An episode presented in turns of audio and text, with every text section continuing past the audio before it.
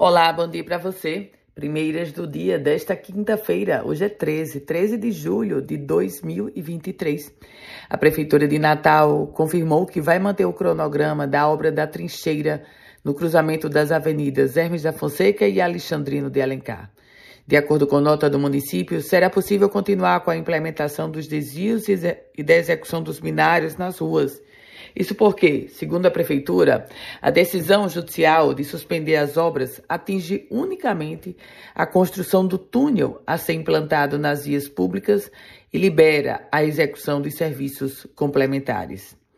Policiais civis da cidade de Macaíba apreenderam mais de 28 mil cigarros contrabandeados, além de armas de fogo, drogas e granadas, durante a operação, a sexta fase da Operação Câncer Maligno, que aconteceu naquela cidade.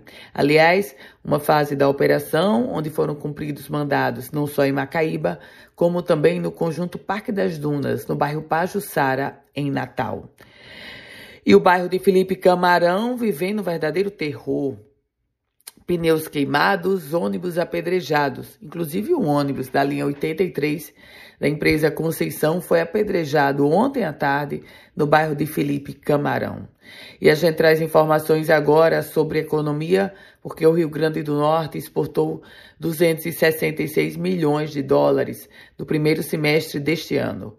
Esse valor representa uma queda de 35% em comparação ao mesmo período do ano passado. Os dados foram divulgados recentemente, esta semana, aliás, com base no, nas informações da Secretaria de Comércio Exterior do Ministério do Desenvolvimento, Indústria, Comércio e Serviços. Cinco escolas cívico-militares do Rio Grande do Norte serão afetadas pela decisão do governo federal de encerrar o programa. A decisão conjunta do Ministério da Educação e do Ministério da Defesa foi comunicada ontem pelo governo federal aos secretários de Educação. Essas escolas estavam concentradas em Natal, Parnamirim e Pau dos Ferros. O Ministério Público definiu o prazo de 15 dias para a Secretaria Estadual de Saúde retirar os pacientes dos corredores do maior hospital do estado, o Hospital Valfredo Gugel.